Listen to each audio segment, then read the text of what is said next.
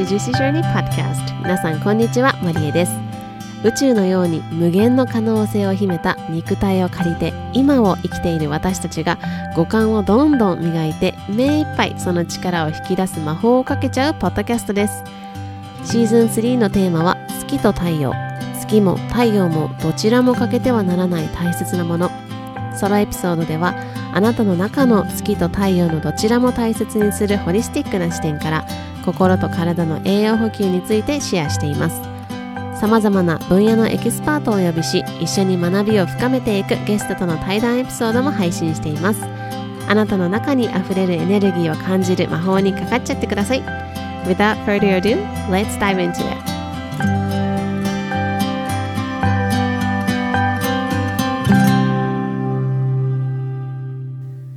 Hello, everyone. Thank you so much for tuning in to another episode of Juicy Journey Podcast. 皆さん今日も Juicy Journey Podcast を聞いてくださって本当にありがとうございます。そしてご無沙汰しております。2週間ぶりの配信となりましたけれども、皆様いかがお過ごしでしょうか？えー、なんかね、やっぱり日本って四季がすごいなって思うのが、春ってこんなに長かったっけ？って私の中ですごいあって、6年前ぐらいですかね春を体験したのはね日本の。その時はなんかやっぱり春って春服とかってすぐにきなんかもう暑くなっちゃって着れなくなるみたいなイメージだったんですけどなんかあ春ってこんなに長かったんだなって思いました。皆さんの、えー、地域ではいかがでしょうか。えー、2週間ですね配信が止まってしまったんですけれども私はですねあの久しぶりに本当に大幅に体調を壊してしまいましてこの日々のね生活ですらままならなくなってしまいましたので少しお休みをあの急遽2週間いただくことになりました、えー、今はですねだいぶ復活してきてご飯も食べられるようになりましたし今まで通りの本当にこう当たり前という生活ができるようになったなというふうに思ってあのー、まあ普段ね食事とかも大切にしているつもりではいたし、うん。日々のこの生活っていうのが当たり前じゃないって思いながら過ごしていたんですけれども、やっぱりそれができないっていう状態にグイって引っ張られた時に、いかにね、普段そう思いながらも当たり前だってどこか思ってる自分がいたんだなってちょっと反省をしたりもしました。本当に目の前にある食事だったりそれを当たり前に食べられるっていうことがいかに尊いことなのかっていうのをですね改めて今回また再び体験をいたしました。はい。で、まあ、今回、あのー、この時期ね、結構黄砂とかいろいろあったみたいで、あのー、体調をね、崩されていた方もいらっしゃるかもしれないんですけど、私は今回かなり体の大浄化みたいなのが起きてしまいまして、もうそれにひたすら耐えるっていう生活だったんですけど、まあこうして、ポッドキャストもそうですし、インスタグラムでもそうなんですけど、ホリスティックっていうところを発信しているので、その渦中にいる時はね、やっぱり私もそんなにあの余裕は、あ、パソコンにアリさんがいます。ちょっとお願いしますね。すいません。アリさんがなんか部屋に入ってきてしまったみたいです。はい。で、あの、まあ、渦中にね、いる時は本当に全く余裕もなかったんですけど、あの、病気とか、風邪とかのプロセスだったりとか、病気の原因だったりっていうことをもう振り返ってみると、やっぱり、あ、なんかこう、その通りだったなというか、やっぱり、なんかこう、どんな病気、そういう今回のそういうね、一時的な、あの、体調を崩す。もしくはあの大きな病気っていろんなところあるんですけどね。最初ね実はこれってホリスティックな観点から見るとあの結構シンプルなプロセスで進んでいくんですよね。そこをいかに見られるかどうかっていうところだなっていうふうに思いました。うん。まあそれを知っていながらもね、やっぱりこうして体調を崩すというのは、あの、まあ、人間のなんかあれなのかなとは思いつつ、はい。でもそれを今ね、こう体調が良くなってみて振り返ってみると、あ、やっぱりこの、その病気のプロセスっていうのを辿っていたし、あの、その通りだなっていうふうに思いましたし、あとはその体が良くなっていく、そのヒーリング、癒されていく、かんあの、プロセスっていうところも観察できてとても面白かったです。うん。で、改めて私が皆さんにね、伝えていきたいこととかが、ここだなっていうふうに思ったっていうのを、まあ体が教えてくれたというか、その現実を強制的に、まあ言い方ね、ちょっと変えると、強制的に見せられたみたいな感じでもあったなというような、あの2週間でした。はい。今日はですね、まあ、そんな話をいろいろしていきたいと思うんですけれど、まず最初に、ココシャネルさんの言葉をシェアしたいと思います。皆さん、シャネルご存知ですよね。もう世界中ですごく有名な、まあ、ブティックだったり、バッグだったり、いろんな、まあ、有名なブランド、一流ブランドですけれども、その、ファウンダーであるココシャネルさんの言葉ですね。結構有名だと思うんですけれども、シェアしたいと思います。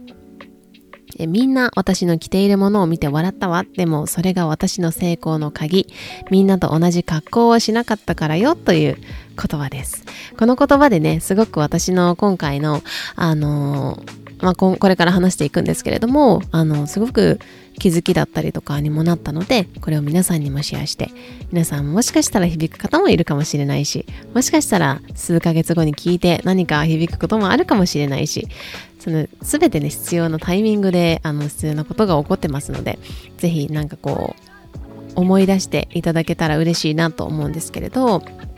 あの病気になったりとか、まあ、風邪ひいたりとかね、そういうお腹のなんかことになったりとか、胃腸とか、あとまあいろいろありますけれども、病気になったら、その西洋のお医者さんに行って、あの、見てもらって、そして、あ例えば、あの、ウイルスですねとか、インフルエンザですねとか、まあ、コロナですねとか、まあ、そういう感じで病名がついてお薬を出してもらうっていうことが、今の社会というか、まあ、世界的にね、それは、あの、一般的だと思うんですよ。うん。あとは、まあ、その病院にで見てもらうほどではないけれども薬が飲みたいなっていう風になったら薬局に行って痛み止め飲んだりとかなんかいろんな薬売ってますよねそれを飲んだりっていうことが、まあ、一般的だと思うんですよ。うん、でまあ私のこのポッドキャストでも何度も言っていますしもうジューシーちゃんたちもこの視点を持っている方も多いと思うんですけどもあくまでもそれその見てもらって薬を出してもらって飲んで治るっていうそのプロセス？っていうのはあくまでも一つの視点でしかないというか西洋医学から見た視点というピンポイントなんですよね。それがいい悪いとかではなくてピンポイントであるんですよ。うん。事実として。でも何かが起こる時で一つこれだからこうこれだったからこうですみたいなことって正直人生の中を見てもないじゃないですか。うん。で例えば疲れていたから免疫が落ちたんだとか、最近食べ過ぎたからだとか、もうそれって要因にしか過ぎなくって、まあその病気っていうところから少し離れて、パートナーシップというところで例を出したいんですけど、例えばパートナーと喧嘩をしましたってなった時に、事の発端は、カレーのお皿には必ず水をつけていてって言ったのに、何度も言ってるのに、つけてくれなくて、なんで分かってくれないのっていう、まあ言うたらまあ繊細な一つの繊細なことが発端となって喧嘩になったとします。うん。でも、発端となったのは、そのお皿が水に浸かっていなかっただけど、これにはいろんな要素があるじゃないですか。多分、今回が3回目だったかもしれないし、10回目だったかもしれないし、今日本当はね、ゆっくりしたかったからご飯作ってって言ったのに、今日ちょっと無理とか言って作ってくれなかったとか、もしかしたらそのパートナーが関係のないところで、なんかモヤモヤしたりとか、お仕事とかね、なんかうまくいかないことがあって、っていう日だったかもしれないし、うん、それで、そのお皿の、カレーのお皿っていうのが引き金になって喧嘩になるみたいなこともあるじゃないですか。うん。で、あのー、まあこういうね、なぜ分かってくれないのとかってすごい怒りが出てくるのも実は自分の中からの声っていうのをもうあの心理的なところで読み取れるんですけど、まあ今日はその話はまた言ったらややこしくもういろんなブランチアウトしちゃうので一旦置いときたいんですが、あの、まあそういうね、あのカレーのお皿が発端となって喧嘩になったけど、それっていろんなことがこう紐づいているんですよね。うん。その、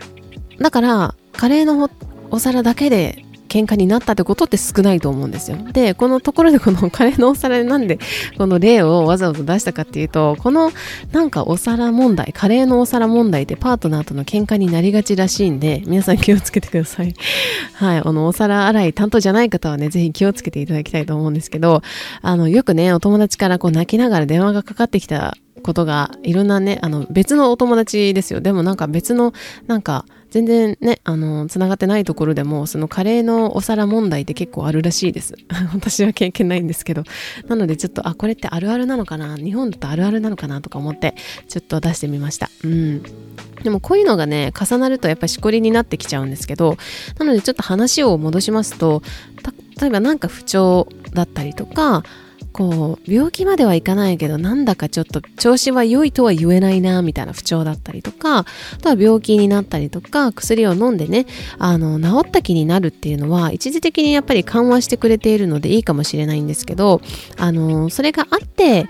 その薬があってもちろん西洋医学があってこれ郁美さんとの会でもお話ししたんですけどあるからこそ助かる命救われる命ってもう数えきれないほどいると思うんですよ。うんで、それはその西洋医学っていうその強みですよね。で、その西洋医学からの視点っていうのは、その一つの側面であって、他360度視野が広がっていることっていうのをぜひ知ってほしいなっていうふうに思うんですね。それは東洋医学もあるし、他にもいろんな考え方があります。で、あのー、それは日々のものの考え方、自分の物事の捉え方、考え方だったり、日々自分が口にしているもののエネルギー、それは食べるものとか飲むものとか、それ体に入れているもののエネルギーですね。あとは言霊ですよね。よく日本だと言霊って言いますけど、言霊、えー、言葉のエネルギー、そして自分が置いている、自分自身が置かれている環境、え仕事、そして自己表現ができているかとか、エネルギーのこう調和とか、まあ、要は気の流れですね。気ってあの気持ちの気の流れ。うん。あとは人とか自分とか自分の大切な何かに対する愛情とかって本当にいろんな要素があるんですよね。であの要は本当にまとめると自分を見てあげる力だというふうに思っていてであの自分を見てあげる力ってすごく大事だなっていうふうに思うんですよ。であの時にねさらに時に自分を律する力も必要だなっていうふうに思ったんですね。で、まあ、何かというと、どんなに私みたいにいろんな知識があるわけですよ。こういうなんかこう病気のプロセスとかも知ってるし なんかホリスティックではこういう風にとか言って言ってるじゃないですかポッドキャストででもこの体調を崩すっていうのはどんなにいろんな知識が頭に入っていたとしてももうそろそろサインが来てるからスローダウンしなきゃいけないっていうことができてこそ初めて役に立つなっていうふうにあの身をもってね体感をしました。うん、で、まあ、実はそのサインっていうのは病気のプロセスっていうのは本当に小さな小さなことから始まるんですよ。で、そこで若干自分も気づいていたんですね。あ、なんかおかしいなと。うん。で、その、あ、これは最初のステップ登ってるなって 気づいたんですよ。だけど、やっぱりそのこのあの555っていう世界に生きている限り、なかなかね、それをあの最優先することっていうのができなかったりとか、あとはやっぱりその休ん、休めないみたいな。それは外の人が言ってるわけじゃなくて自分が休んじゃいけないみたいな風に思っているってこともあったと思います。だからその自分を見てあげる、その小さな小さな変化を見て、あ、なんかステップ登ってるなって思って見てあげる力と、時にそれを自分を律する力、あ、これ来てるんだからこう、今ここじゃないんだ、これじゃないんだ、みたいな、その自分を律する力っていうのかな、はやっぱり大事だなというふうに思いました。うん。ででやっぱりその学ぶことってすごい大事だなっていうふうに思ったしその学知ってるからこそできることっていうのたくさんあると思うんですけどでもう自分を見てあげる力もその病気にならないためにするっていうわけではなくて学ぶことも自分を見てあげることも病気にならないためにするわけではないんですよ。それがゴールじゃない、うん、そしてそれが目的とかゴールになってはいけないなっていうふうに思うんですね。で、まあこれはなぜかというと、言霊とか言葉のエネルギーとか、そういう自分のエネルギーみたいなところにも、あの話がつながってくるので、またこれも別のエピソードでね、お話ししたいと思うんですけど、あのー、そのなんか結、健康であることとか、その、そのためにま学ぶだとか、まあ、みんないろいろね、あの自分のためにいろいろ学んだりとかやったりとかしてると思うんですけど、でもそれって結局、その自分の与えられた時間、その人生の時間っていうところを全うすることが、全うすることが目的というか、全うすること、そして、さらにこう楽しむことが目的だと思うんですよね。で、人生はその遊びってこのエピソードでも何回か言ったことあるんですけど、人生は遊びみたいな話をしてて、で、皆さん遊びですよ。で、まあ、私は自分で言うのもなんなんですけども、ほんとクソ真面目なんですよ。もうクソ真面目でもう面白くない。何をするにも面白くないぐらい真面目になっちゃうので、いつもね、こういう風に、あの、人生遊びだって あの、リマインドをしてるんですけど、あのー今日はね、ちょっとかなりまとまらないエピソードになってしまっているんですけど、まあ、その、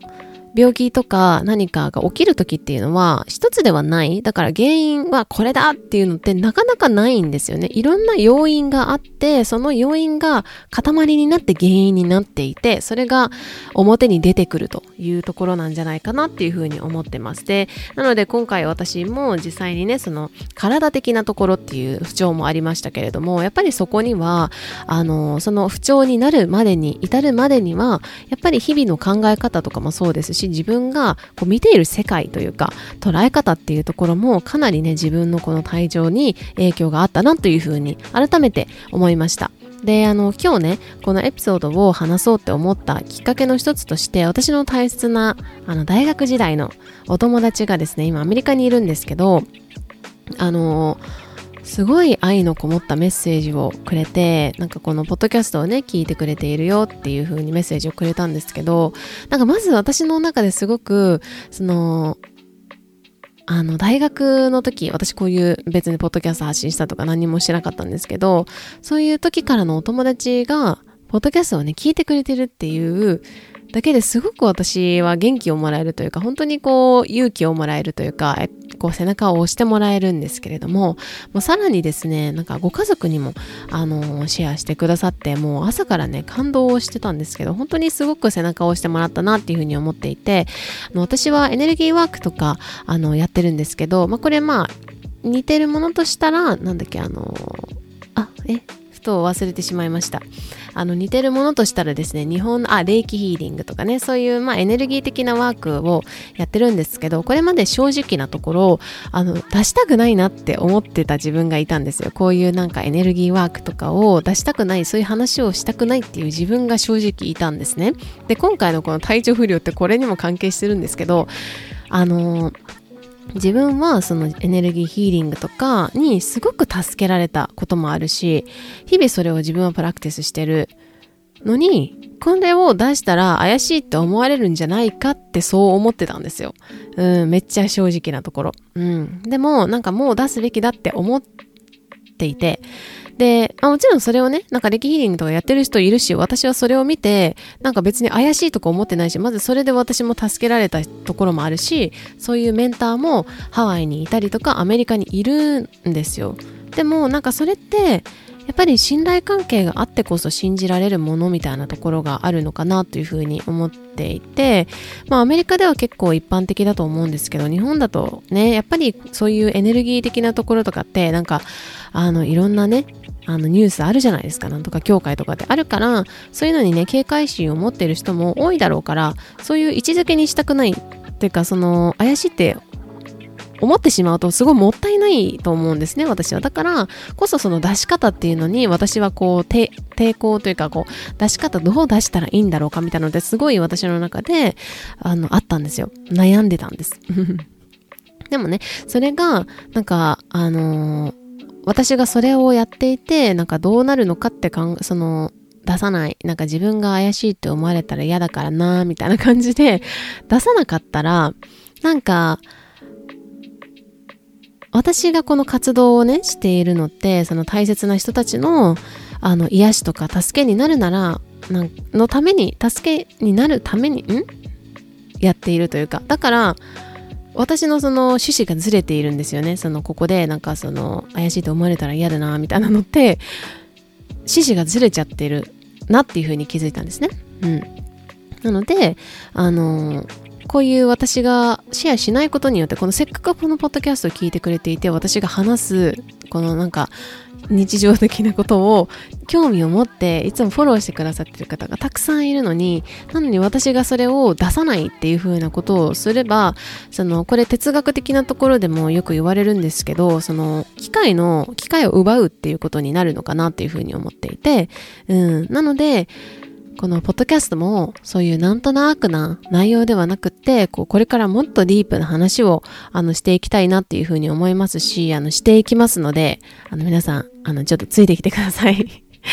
はい。ということで、まあ、今日はちょっとこの2週間の私のアップデートだったりとか、あとはこれから、あのー、まあ、このね、私の体調不良は、もちろんね、体のこ、体的なこう疲労もありましたけれども、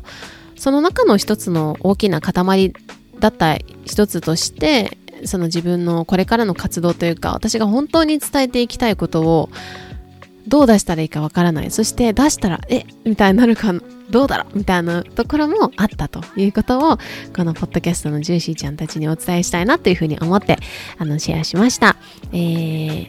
また何か聞いてみたいエピソードとかあのあればぜひ聞いてあの教えていただきたいなというふうに思いますし、これからちょっと、あの、アンケートを、あの、ぜひ取りたいなというふうに思っていて、これは、あの、ポッドキャストもそうですし、今後の方針というところで、ぜひ皆さんの、あの、悩んでいるところとか、皆さんがこういうポッドキャストだったりとか、インスタグラムで、あの、見たい内容とか、聞いてみたいとか、自分がもっとこうなっていきたいみたいなのが、あの、あれば、私、アンケートに書いていただければ私自身がその持っているものであのサポートできることがあればいいなというふうに思っているのであの本当に1分ぐらいで終わるエピソードに、あ、えっ、ー、と、アンケートになってます。で、匿名ですので、あの、ぜひ、ご協力をよろしくお願いいたします。えー、アンケートのリンクはですね、この、えー、番組詳細欄の、えー、番組詳細欄にあのリンクを貼っておきますので、ぜひ、あの、アンケートのご協力をよろしくお願いします。ということで、今日も今日のエピソードも皆さんの何かのインスピレーションになったら嬉しいなというふうに思います。今日も聞いてくれてありがとうございました。それでは今日もジューシーな一日をお過ごしください。ではでは、いってらっしゃい。 Bye。今日も最後まで聞いてくださり本当にありがとうございます。ぜひこの魔法を広げていくためにお友達とシェアいただいたり星マークポチッとまたは番組のレビューを残していただけるととっても嬉しいですそれではまた今日もあなたにとって愛いっぱいのジューシーな一日でありますようにまた次回お会いしましょう I'll see you next time. Bye!